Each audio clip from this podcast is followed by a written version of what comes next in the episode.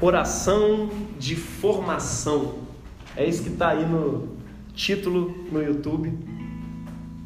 É a penúltima mensagem da nossa série sobre vida de oração. Onde a gente tem trabalhado, inclusive, as temáticas de um servo de Deus chamado Richard Foster, que escreveu um livro Oração, Refúgio da Alma, e que tem tanto nos alimentado aqui. Eu tenho certeza que você foi alimentado todos esses dias. Quando a gente refletiu sobre a oração simples, né? refletimos sobre tópicos em oração lá com o livro, onde falou várias coisas a respeito de oração. Antes disso, a gente tinha falado sobre oração e vida eterna, como que a vida eterna, para a gente viver ela no agora, tem tudo a ver com oração, porque não tem como conhecer a Deus sem relacionamento com Ele, sem, e sem oração não existe relacionamento com Deus. Oração é o momento por excelência onde você tem relacionamento com Deus. E a vida eterna é essa: conhecer a Deus e a Jesus, o enviado de Deus. Então, cara, não tem jeito. Né? Depois a gente começou nessa série, né? Oração simples, a oração do desamparo, né? que o Lucas trouxe aqui. É... Enfim, vários tipos de oração. Vou começar a lembrar todos aqui, eu vou perder tempo nessa mensagem. Eu tenho certeza que você foi edificado nessa oração, a oração do detox da alma, que a Nayara trouxe aqui, né? De, de você confessar e de e sondar a sua alma, a sua vida diante de Deus, né? O Amarildo falou semana passada sobre oração de renúncia, né? Você renunciar as coisas para Ele. Todas essas orações que a gente está tratando aqui são orações a respeito de transformação da nossa vida. E hoje nós vamos falar diretamente, como se fosse um resumo de todas as outras, que é a oração de formação. Tá? Hoje a gente vai aprender um pouco sobre orar quem nós somos. É estranho isso para você, né? Orar quem você é, ou seja, orar a palavra, é se conformar a imagem de Cristo. Um outro título que eu daria para essa mensagem é a oração da conformação. Eu entrar na forma de Cristo e me conformar com Ele. Bom, mas isso tem a ver com oração? Sim, tem a ver com oração, tem a ver com disciplina espiritual. Porque o alvo da nossa vida, meu irmão, é nos tornar a imagem de Cristo, aquele que é a palavra de Deus. Romanos 8, 29 nos diz que ele nos predestinou para sermos conformes à imagem do seu filho. Esse, esse é, o, é o alvo da sua existência, é por isso que você foi predestinado, marido. Não foi para ficar discutindo calvinismo, é para você ser conforme a imagem de Jesus. Olha que bênção. Isso é o nosso destino, mas também é a nossa responsabilidade como cristãos.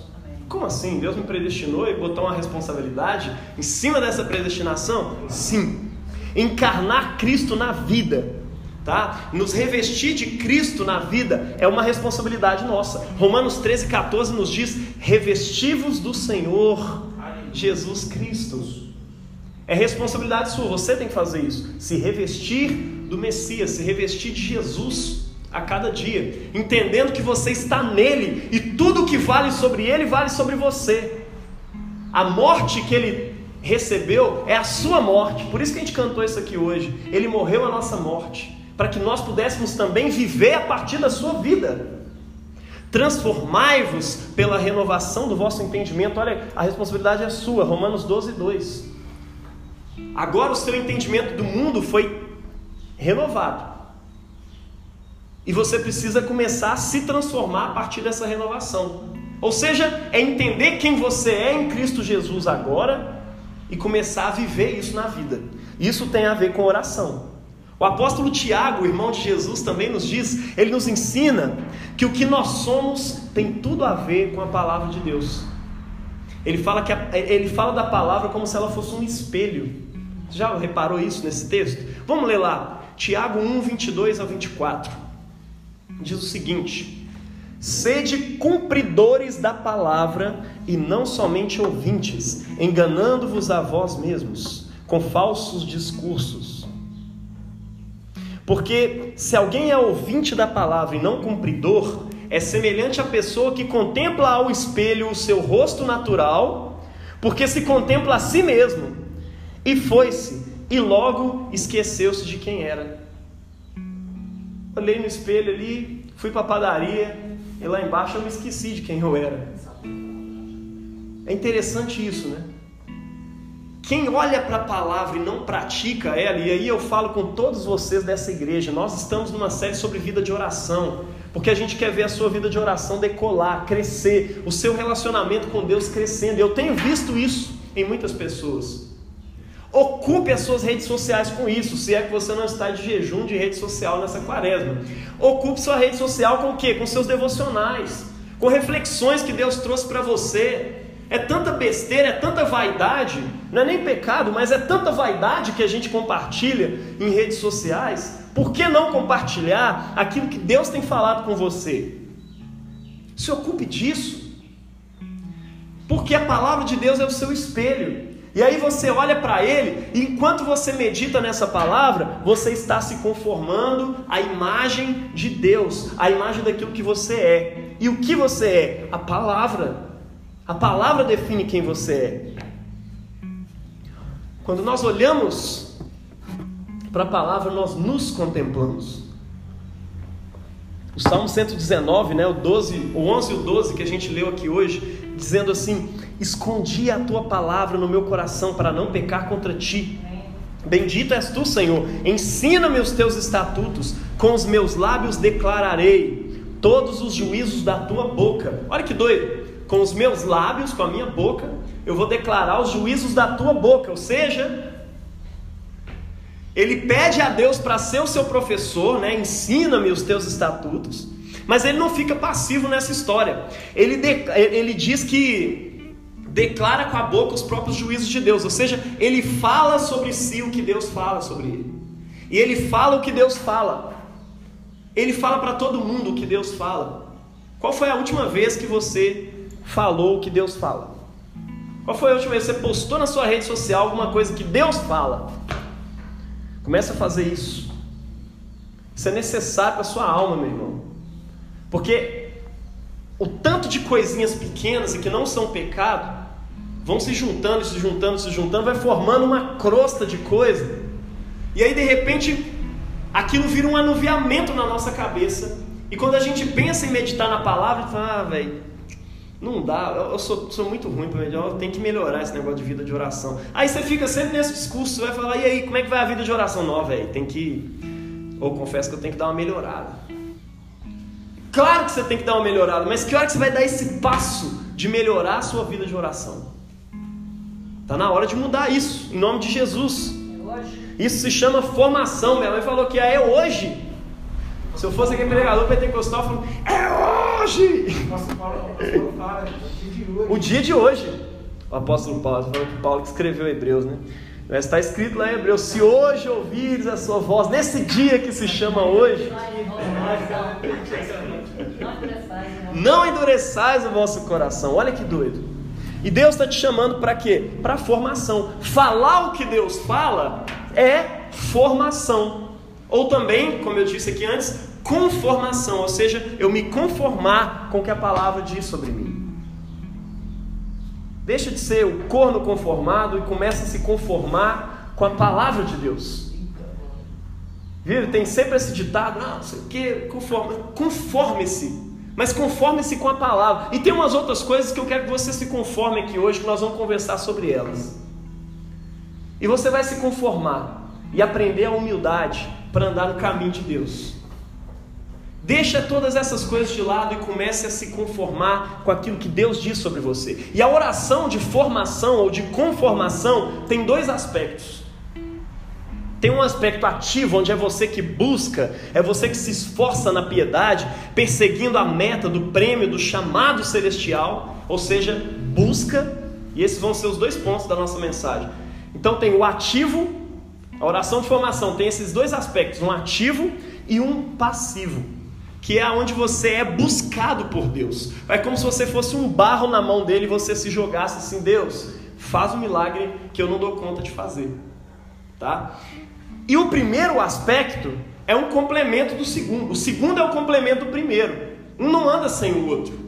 Você faz um esforço, mas não é um esforço para se libertar do pecado por você mesmo, não.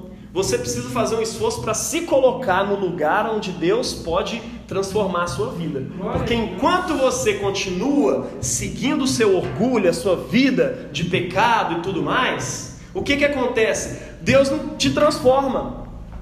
E as disciplinas espirituais existem exatamente por causa disso para te transformar, para te colocar no lugar onde Deus pode te transformar. Então, primeiro ponto de hoje, busque a conformação. Busque a formação. Né? Esse é o aspecto ativo da oração de formação. Tá? Lembra aí daquele, daquela pintura de Michelangelo na Capela Sistina? É famosona, não tem ninguém que não conhece, né? É Deus estendendo o dedo assim, Adão estendendo o dedo, os dois encostando ali. Então, esse é o aspecto em que você se estica para tocar a Deus. Tá? Imagine aí nesse desenho do Michelangelo. Os textos iniciais que a gente leu aqui fala da nossa tarefa de encarnar a palavra na vida, de ser um cumpridor da palavra, de revestir-se da palavra, de transformar-se pela renovação do seu entendimento conforme a palavra. Parte disso tem a ver com disciplinas espirituais. Como? Através do jejum, da meditação, da solitude, da doação que a gente acabou de falar aqui, da simplicidade, da submissão, a gente se coloca diante de Deus de modo que Ele possa operar o milagre e nos transformar. Sem que a gente caia num erro do legalismo ou no erro da licenciosidade. Porque a gente fica assim, cara, os meus esforços não podem me transformar. Eu não posso ser humilde por mim mesmo. Eu não posso chegar a Deus, derrama sobre mim agora a humildade. Pronto, sou humilde. Não funciona assim. E também não, não funciona assim, não, agora eu vou tentar ser humilde, eu vou ser humilde agora e tal. Não funciona desse jeito. Porque no seu coração está cheio de orgulho, está cheio de pecado. Mas quando você pratica uma disciplina espiritual, ela combate diretamente o seu orgulho. E aí você fica aberto, fica de peito aberto para Deus mandar a flechada ali. Sabe? É isso que a, que a disciplina espiritual faz. Por exemplo, quando você jejua, você você está combatendo coisas que nem são pecado, mas é a sua necessidade constante de se satisfazer todas as vezes que você está com fome, de se satisfazer todas as vezes que você tem vontade de fazer alguma coisa. E aí no jejum você combate isso e aí o seu, eu, o seu ego levanta logo, nossa, não é possível, vou para quê? Que sentido que tem esse negócio de deixar de comer um pão? Será que Deus. Aí você começa até com um discurso teológico, né? Tá trocando, tá fazendo barganha com Deus, você deixa de comer pão para Deus te dar outra coisa? Não! Você está lidando com a sua alma pecadora. E o seu, o seu eu pecador, a sua carne começa a gritar e gritar e buscar. E aí você amarra ela e submete ela. Você traz o seu ego amarrado como Paulo disse, né? É, é, esmurro o meu próprio corpo e trago ele em escravidão. É isso que você faz ali no seu jejum, nas suas disciplinas de meditação, na disciplina do contentamento e muitas outras que nós vamos fazer séries nessa igreja sobre disciplinas espirituais. Isso é importante para nós. Mas procure saber mais sobre isso. Isso é importante, tá? E quando você combate esse ego, quando você combate esse orgulho, de repente a sua alma se vê assim humilhada. E Deus gosta de pegar humilhado. Sabe por quê? Ele resiste aos soberbos, mas ele concede graça aos humildes. É doido isso, né? Então jejuar abate a sua alma para que Deus possa transformar essa alma abatida. Porque enquanto a sua alma está orgulhosa, fazendo tudo que ela tem vontade de fazer, Deus não tem condições de trabalhar, porque você não deixa, tá? Então vamos lá.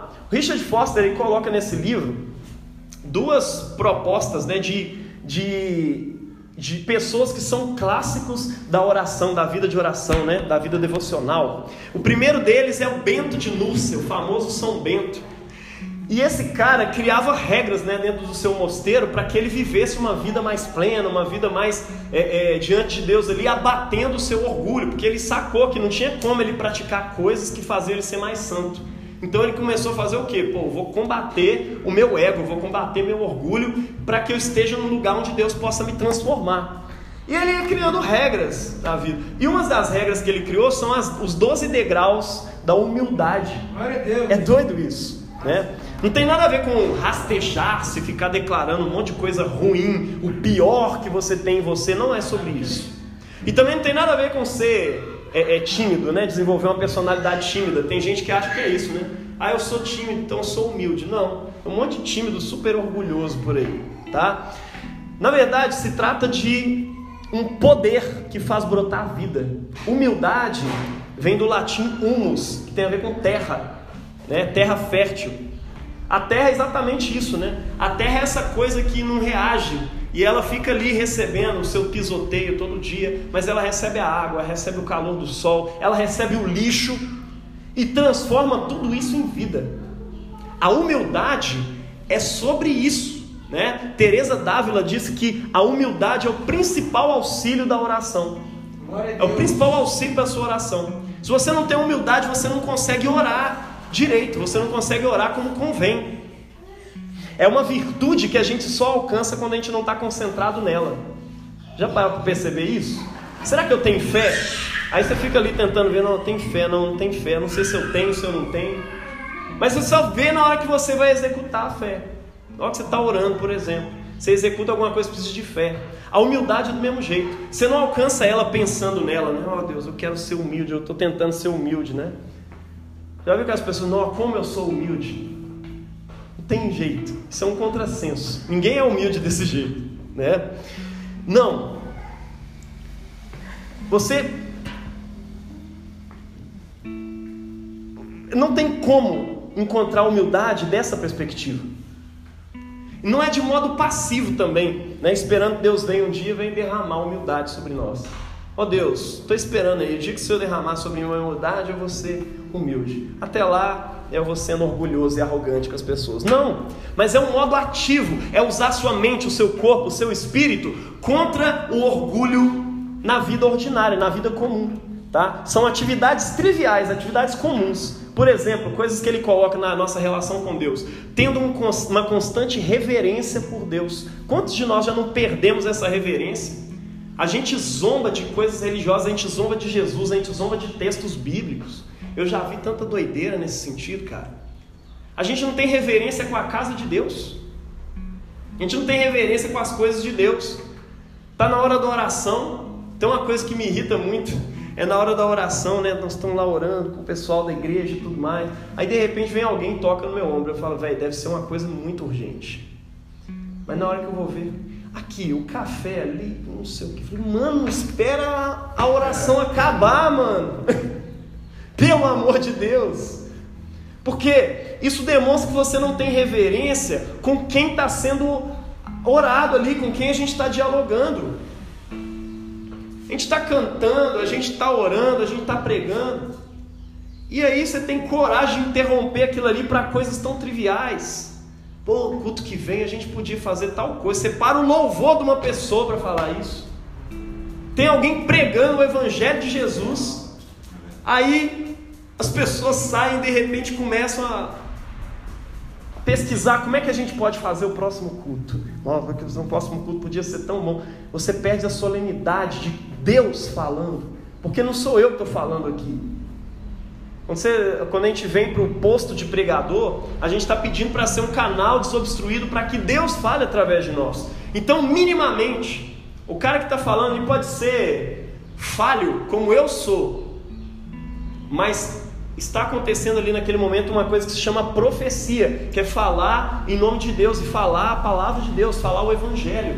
Não é hora de você fazer pesquisas sobre o culto, sobre como organizar as coisas, como fazer tal coisa assim assim, sobre o, o, o enfim, não é, não é hora de você fazer pesquisa sobre nada. Isso quando não é sobre culto, né?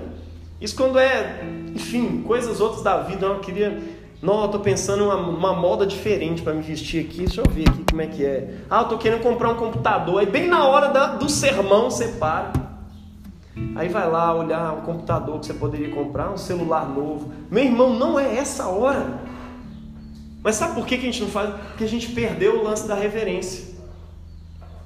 Então, esse é o primeiro ponto dele: reverência. Rejeitar os desejos e vontades próprios, preferindo fazer a vontade de Deus. Quantas vezes a gente deixa de fazer isso? Confessar todos os maus pensamentos e ações ao Senhor. Tem gente que peca porque vem o mau pensamento, você nem leva ele diante de Deus. Você simplesmente deixa para não, não, não, tá, passou em branco. Não. Deus, diante de quem todas as coisas estão patentes, ele sabe os seus pensamentos. Então fala com ele. É vergonhoso, na verdade, falar certas coisas. Oh Deus, você não faz ideia do que eu acabei de pensar aqui, bicho. É pesado. Misericórdia dele. Mas fala, confessa para ele. O São Bento ele tomou essa atitude de confessar para Deus tudo que passava na cabeça dele. E isso é um detox também. Isso vai te transformando, né? Lembra? Nós estamos falando do aspecto ativo da oração de formação, tá? No uso da língua, ele colocou algumas coisas também, né? Calar-se quando não te perguntaram nada. É que a gente tem uma mania, uma necessidade de dar opinião sobre tudo. Acho que nada pode acontecer sem você dar a sua opinião. Sem você dizer, não, isso aí é, é bíblico, isso aí é de acordo com a palavra, tá? Isso aí. E daí, irmão? Mas quando te perguntarem, fala. Mas a gente tem mania de falar porque tem uma vaidade aqui dentro, a gente precisa falar. Eu sou assim, estou falando antes de tudo para mim e depois para cada um de vocês. Calar-se quando não nos perguntam nada. Moderação no rir, né? Quem ri, quem gargalha, normalmente está se sentindo assim, superior a tudo e todos, fala, ah, que se dane o mundo, eu estou rachando os bicos e tal. Cuidado para que você não esteja na roda dos escarnecedores. Não é pecado rir, não, viu, meu irmão? Mas verifique o seu riso, verifique as coisas das quais você dá gargalhada. Verifica. Você está rindo de tanta coisa horrorosa para Deus, coisas que fazem Deus chorar e você está rindo, e isso é pesado reserva nas palavras, no tom de voz, por exemplo. Às vezes você vai falar com as pessoas, já fala aquele voz altivo, assim, né? De cima para baixo. Tem uma, inclusive uma, uma regra dele que é essa: se considerar inferior a todo mundo. Isso é bíblico, tá? Isso é, não é coisa do São Bento, não. Isso é bíblico. Considerar uns aos outros, ou os outros superiores a si mesmo, tá? E tem outras coisas, como a aceitação de privações. Aceite a privação que você está tendo. Ah, mas o governo implantou esse negócio aí, agora está proibindo todo mundo sair de casa. Você está privado de sair de casa? Aceite isso nesse momento. Aceite essa privação. Em nome de Jesus e ore. Às vezes a gente acha que a gente vai controlar todas as coisas como se Deus não estivesse no controle. Eu tenho que falar, eu tenho que fazer tal coisa assim assim. Porque se não acontecer, essa igreja está perdida. Cara, Deus é o Senhor da igreja, Ele é o pastor da igreja. Glória a Deus. Aceite a regra dos espaços. Uma coisa que ele coloca lá, aceitar a regra, porque ele era de mosteiro, né? Então ele falou, cara, uma coisa importante sobre a humildade, para me atacar o meu ego, o meu orgulho, é aceitar as regras dos espaços. Às vezes você não concorda com a regra dali, mas você se submete à regra daquele espaço ali. Outra coisa que ele coloca que é interessante, né? A fuga da singularidade. Já, isso é o século 21 desenhado. A gente precisa se destacar, a gente precisa ser singular. Todo mundo quer ser diferente, cara. A gente quer se mostrar, Senhor, eu sou destacado, eu faço a diferença. Né? E o exercício espiritual para poder te libertar disso é exatamente fugir dessa necessidade de se mostrar e de ser singular o tempo inteiro. Seja singular na hora do pecado, para você largar o pecado enquanto está todo mundo pecando e você não peca. Aí sim seja singular. O outro caminho que ele apresenta para a gente é chamado na tradição cristã de um pequeno caminho da Teresa de Lisieux, a famosa Santa Teresinha do Menino Jesus. É chamado de pequeno, mas é enganosamente simples isso aqui. Ela colocou quatro coisas que ela fazia lá no mosteiro dela, que era Primeiro, buscar o trabalho servil. Hoje em dia a gente chama isso de servir os outros o tempo todo. Dá na mesma, né? Buscar trabalho, serviço. Buscar servir as pessoas. Minha mãe é uma pessoa muito assim, ela está querendo servir os outros o tempo todo. Tem hora que a gente precisa falar, para pelo amor de Deus. Né? Por quê? Porque era para todo mundo estar tá tentando fazer a mesma coisa.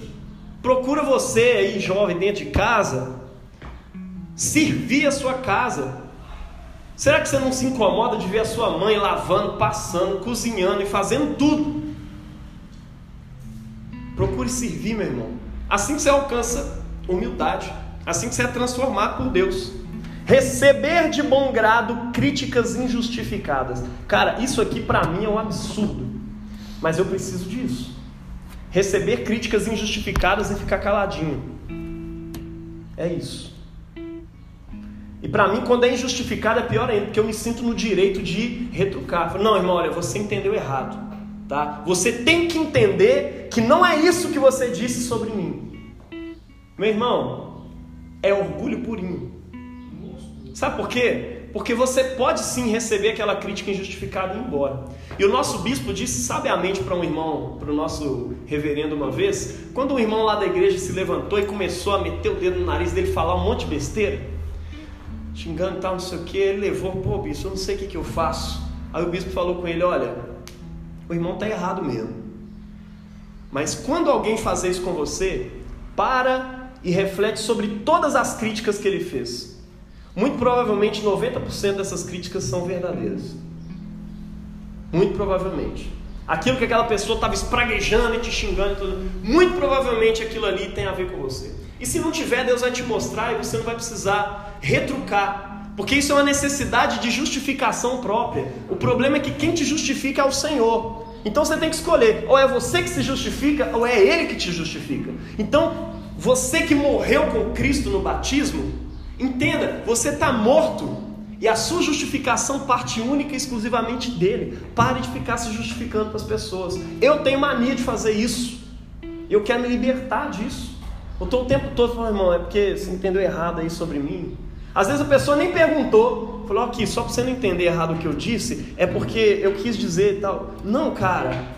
Se permita também ser odiado pelas pessoas. Né? Tem gente que quer ser agradável o tempo inteiro e quer que as pessoas se agradem nele o tempo todo. Isso não dá, porque nem Jesus agradou todo mundo, né? Imagina você que é ruim, né? Então, tratar como amigos pessoas que nos aborrecem, isso é difícil também. Pessoas que não vão com sua cara, pessoas que, né? E ajudar os que são ingratos. Ajudar a gente ingrata é um saco, mano.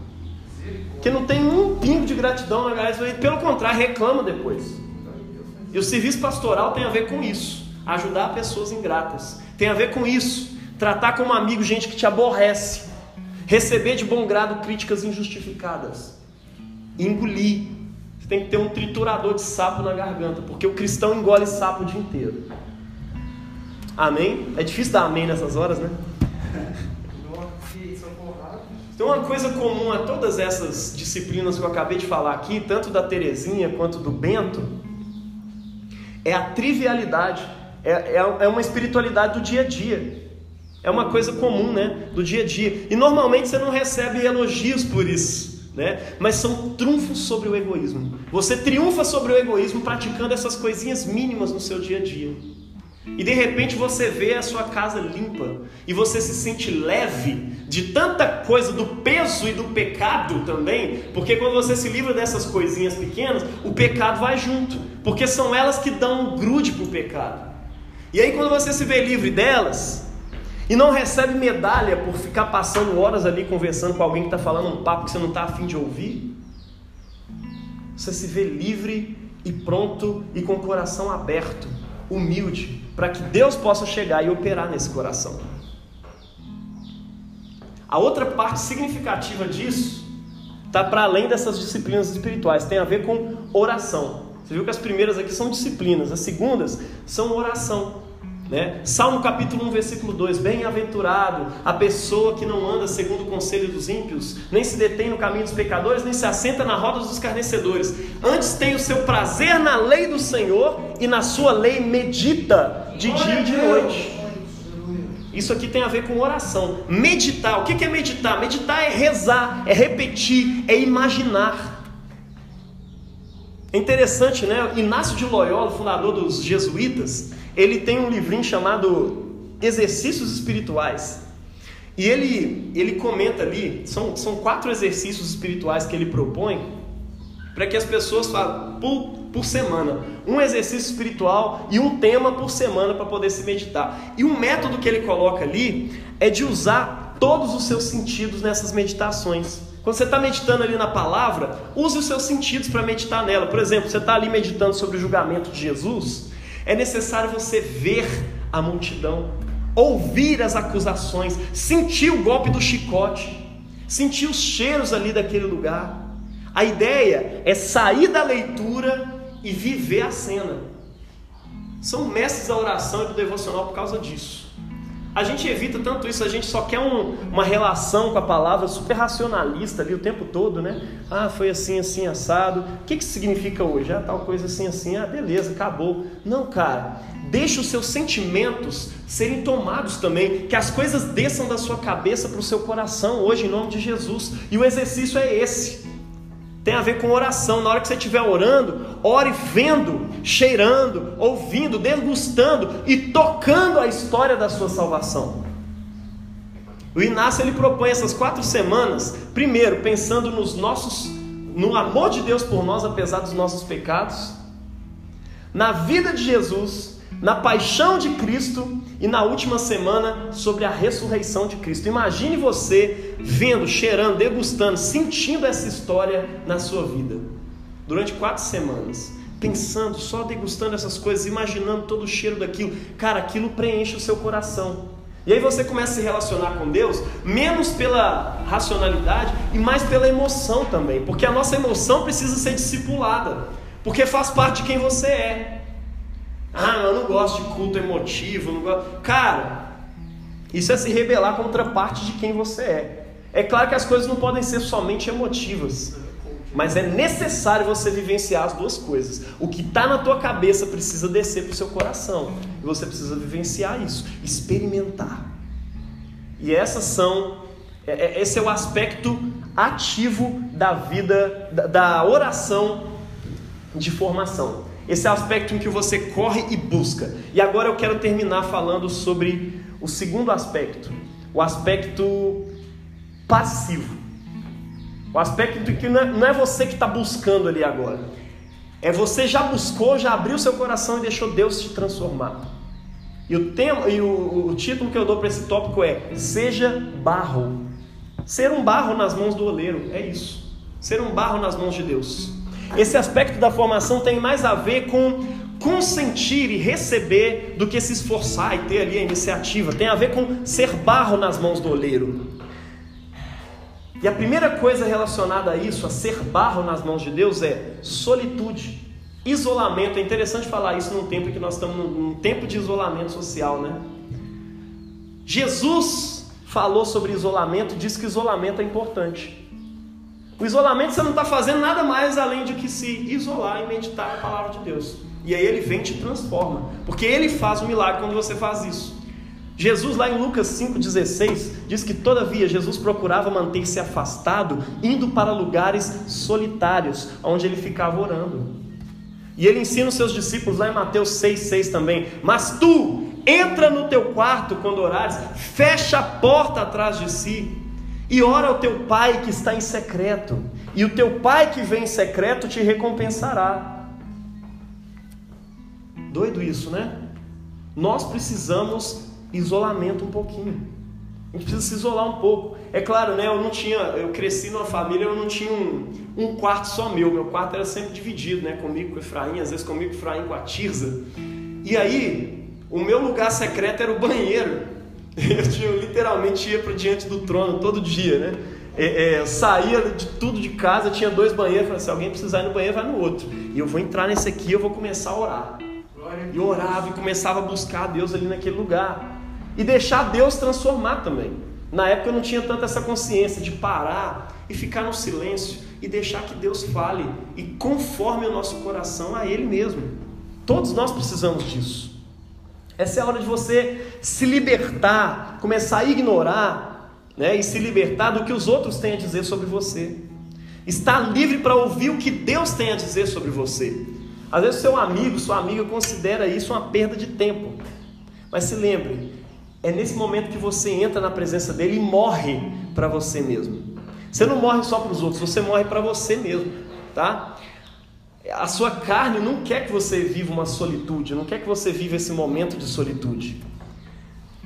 Foster escreve isso, né? De início imaginávamos a solitude como um meio de recarregar as baterias para poder encarar com vigor renovado os vários desafios da vida. Com o tempo, todavia, percebemos que ela nos concedia poder não para vencer essa competição frenética, mas para ignorá-la por completo. Aos poucos, fomos deixando para trás nossa compulsão interior de adquirir mais riquezas do que nós necessitamos, de, de parecer mais jovens do que nós realmente somos, de alcançar mais status do que o recomendável. Nessa quietude, os nossos falsos e atarefados eus são desmascarados e nós passamos a vê-los como impostores que realmente são. Fala, Deus. Você precisa de dar uma isolada. Você está perto de alguém aí, fala aí, você precisa de isolamento, isso é importante. Experimenta isso. Deixe Deus falar quem você é. Segunda coisa sobre essa oração, sobre essa, esse aspecto passivo da oração de formação: a comunhão da morte. É doido isso, né? É estranho, mas é, a contemplação da nossa própria morte está entre as coisas mais importantes, entre os caminhos mais importantes para a conformação à imagem de Deus. Especialmente nessa era narcisista que a gente vive, né? Você já parou para pensar isso? O que, que aconteceria se você morresse hoje? Como é que seria? A conclusão mais sensata que você pode chegar é que o sol vai nascer amanhã do mesmo jeito. Hoje você fica assim, né? Pô, não é possível que o sol vai nascer sem mim, não é possível que o mundo vai continuar existindo sem mim. Mas a verdade é que a vida das pessoas vai prosseguir, o sol vai nascer do mesmo jeito, nada de substancial vai ser alterado. Vai ter um choro aí por causa de você. Quanto mais especial você for, mais gente vai ter chorado, mas aí a vida continua, mano. Vida que segue, né? É uma dura realidade para nós que alimentamos essa ilusão, mas a gente precisa disso. Isso não é só necessário, mas é também urgente você começar a se conformar à palavra. Se conformar à palavra significa entender que você já morreu em Cristo Jesus. Se Jesus morreu e você foi plantado nele pelo batismo, você também morreu. Entenda que você morreu de uma vez.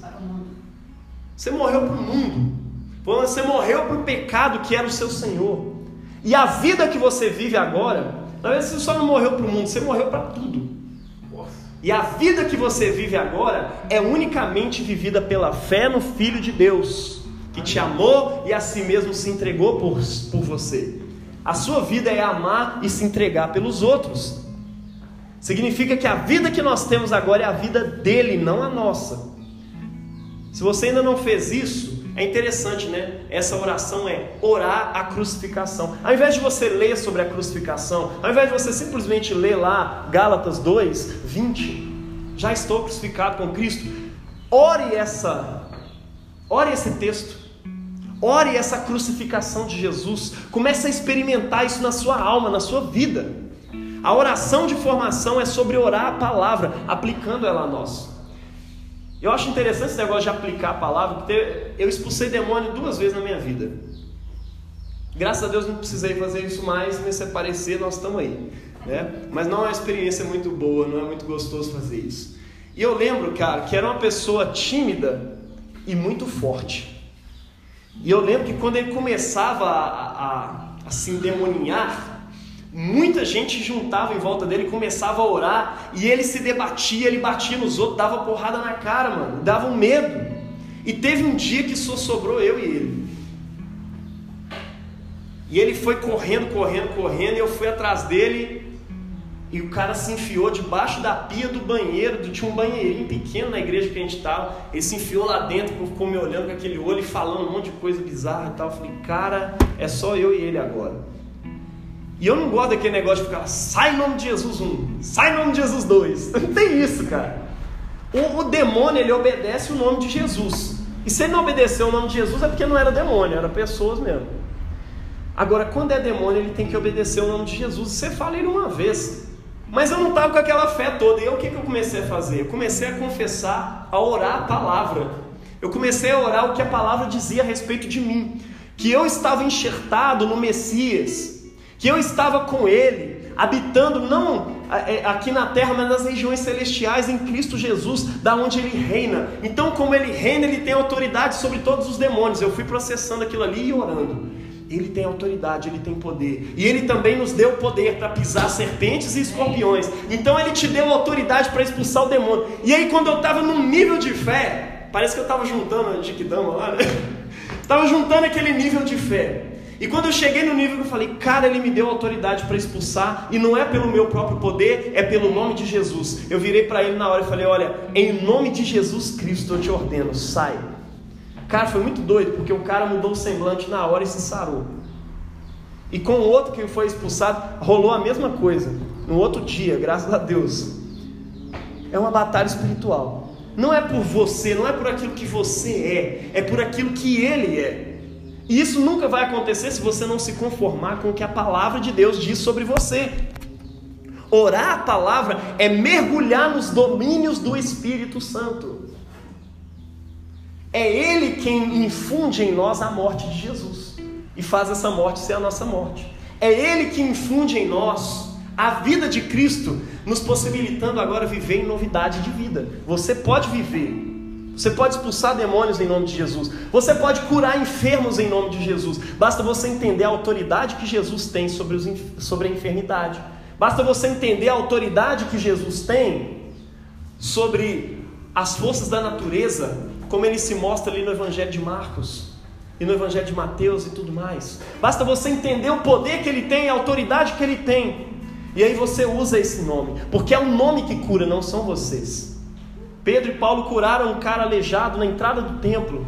E ele entrou e algumas pessoas falaram: Como é que vocês curaram esse cara? Ele falou: Primeiro, nós não curamos esse cara. O nome curou. Nós invocamos o nome e o nome curou ele. Aleluia! Porque o nome de Jesus é poderoso, ainda é poderoso.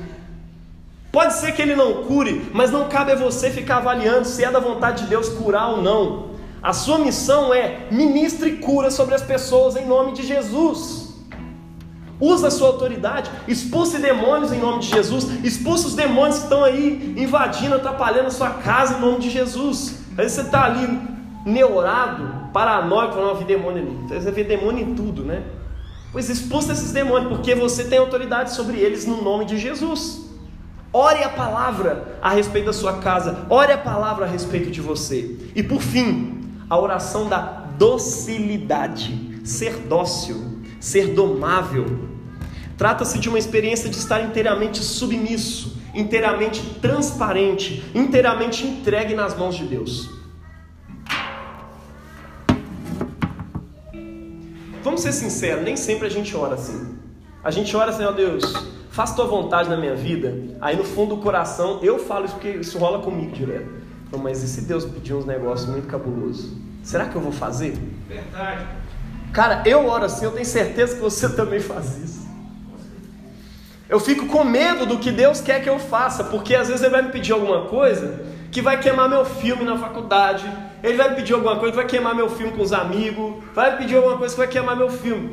Mas eu quero que o meu filme seja queimado com todo mundo, menos com Ele.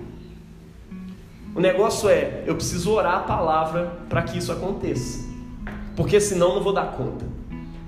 Então, essa é a oração da docilidade. É onde você deixa que ele venha. É, é, é como uma criança que está ali com lápis na mão, fazendo um monte de rabisco, e de repente vem a mãe, pega e ela deixa a mão livre para a mãe poder fazer desenhos bonitos, palavras e tudo mais.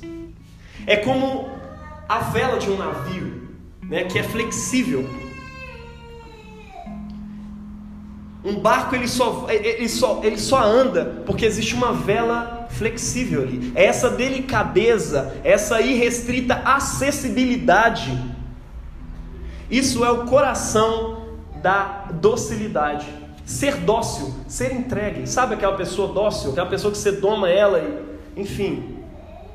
É isso, seja dócil para Deus. Deixa Ele guiar os seus passos. Deixa ele soprar os ventos e seja flexível. Se a vela do barco fosse de madeira, ela ia soprar, o vento ia soprar e ela não ia para lugar nenhum. Talvez ela até caia de lado. Mas é exatamente porque ela é flexível que ela consegue capturar ali o vento e aí quem está no leme consegue dirigir esse barco para onde precisa ser dirigido. Seja dócil nas mãos de Deus e vai sem medo. Você está nos braços de descanso você está nos braços de amor, você está nos braços de cura do bom pastor. Você está nos braços de um pai que espera o seu filho pródigo voltar para casa, cheio de pecados, depois de ter arruinado, depois de ter matado o pai no seu coração. O seu pai em quem você precisa ser, a quem você precisa ser dócil é aquele que está ali te esperando de braços abertos quando você pecou. É o bom pastor, é o Deus que não se alega com a condenação do ímpio, mas sim com o seu arrependimento para que ele viva uma vida abundante. É o Deus que justifica o ímpio. E eu quero que você ore isso comigo nesse momento. Feche os seus olhos, ore isso ao Senhor. Querido Jesus, em meus melhores momentos, eu não desejo outra coisa senão ser como tu és. O problema, Deus, é que tem outros momentos que são tristes. A última coisa que a gente quer é ser como o Senhor é. Nós te pedimos nessa manhã, Deus, a tua ajuda para a gente poder andar em conformidade com os teus caminhos. Que nessa nossa busca por ti, fala isso com ele, que nessa minha busca por ti, eu seja encontrado. Eu quero que tu me encontres. Eu te amo, Jesus. Fala isso com ele. Jesus, eu te amo. Eu quero ser transformado por ti. Amém.